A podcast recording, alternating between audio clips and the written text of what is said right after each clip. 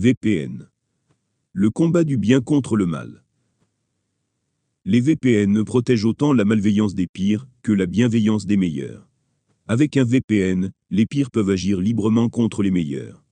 Avec un VPN, les meilleurs peuvent protéger les projets bienveillants qui seraient la cible des pires sans ce VPN. Avec un VPN, les pires peuvent s'attaquer aux meilleurs, mais ne peuvent pas attaquer les projets bienveillants des meilleurs. Sans VPN, les pires ne peuvent plus cacher aussi facilement leur malveillance, mais les meilleurs ne peuvent plus protéger leurs actions bienveillantes. Sans VPN, les pires ne peuvent plus s'attaquer aux meilleurs, mais ils peuvent détruire les projets bienveillants des meilleurs. Est-il préférable de combattre les projets malveillants des pires, quitte à détruire les projets bienveillants des meilleurs? Ou est-il préférable de protéger les projets bienveillants des meilleurs, quitte à ne pas pouvoir combattre les projets des pires? Quelle proposition est la plus souhaitable pour l'avenir de nos civilisations? Y a-t-il d'autres propositions que celles produites par ce raisonnement binaire? Faut-il favoriser le bien et le mal, ou combattre le bien et le mal? Combattre le mal n'est pas favoriser le bien. Pour favoriser le bien, il faut ajouter du bien. Ajouter du bien en combattant le mal est une conséquence à moindre effet. Tant qu'on n'ajoute pas de bien, combattre le mal est une tâche infinie. Combattre le mal est vouloir faire du mal au mal. Combattre le mal est l'une des stratégies du mal pour perdurer. Combattre le mal ne fait qu'ajouter du mal au mal. Ajouter du bien n'est pas ajouter du mal. Si cela ajoute du bien, c'est uniquement à moindre effet, comparativement au mal ajouté. Le mal est insidieux. Plus nous vivons pour le mal, et plus nous nous y accoutumons. Faire du mal au mal nous accoutume au mal. Nous perdons la conscience du bien. Pour réduire efficacement le mal, il faut ajouter du bien. Plus on ajoute de bien, et plus le bien sera présent, dans une plus grande proportion que le mal. Le mal se nourrissant de bien, il faudra préserver le bien, des actions du mal, pour s'assurer de sa pérennité.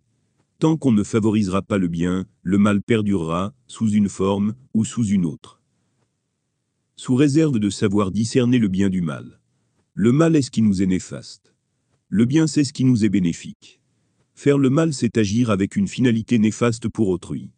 Faire le bien, c'est agir avec une finalité bénéfique pour autrui. Une même action est rarement uniquement bonne, ou uniquement mauvaise. Elle est bonne pour certains, et mauvaise pour d'autres. Le calcul pour déterminer la somme des finalités est impossible, tant il faudrait prendre en compte les conséquences indirectes.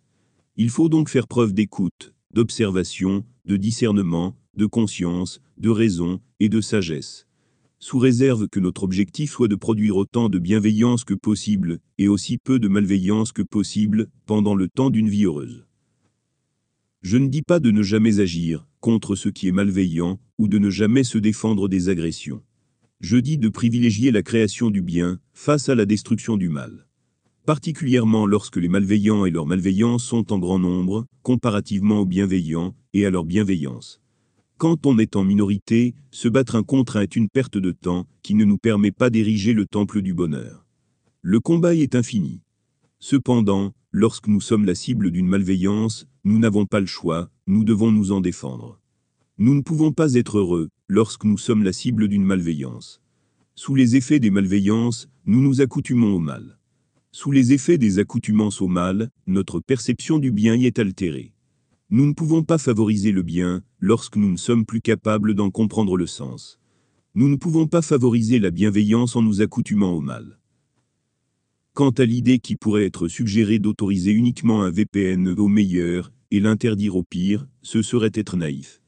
Les pires auront au fait de l'interdire au meilleur et de l'autoriser au pire, puisqu'ils sont coutumiers de faire passer les uns pour les autres, même si toujours dans les limites de leur cercle d'influence.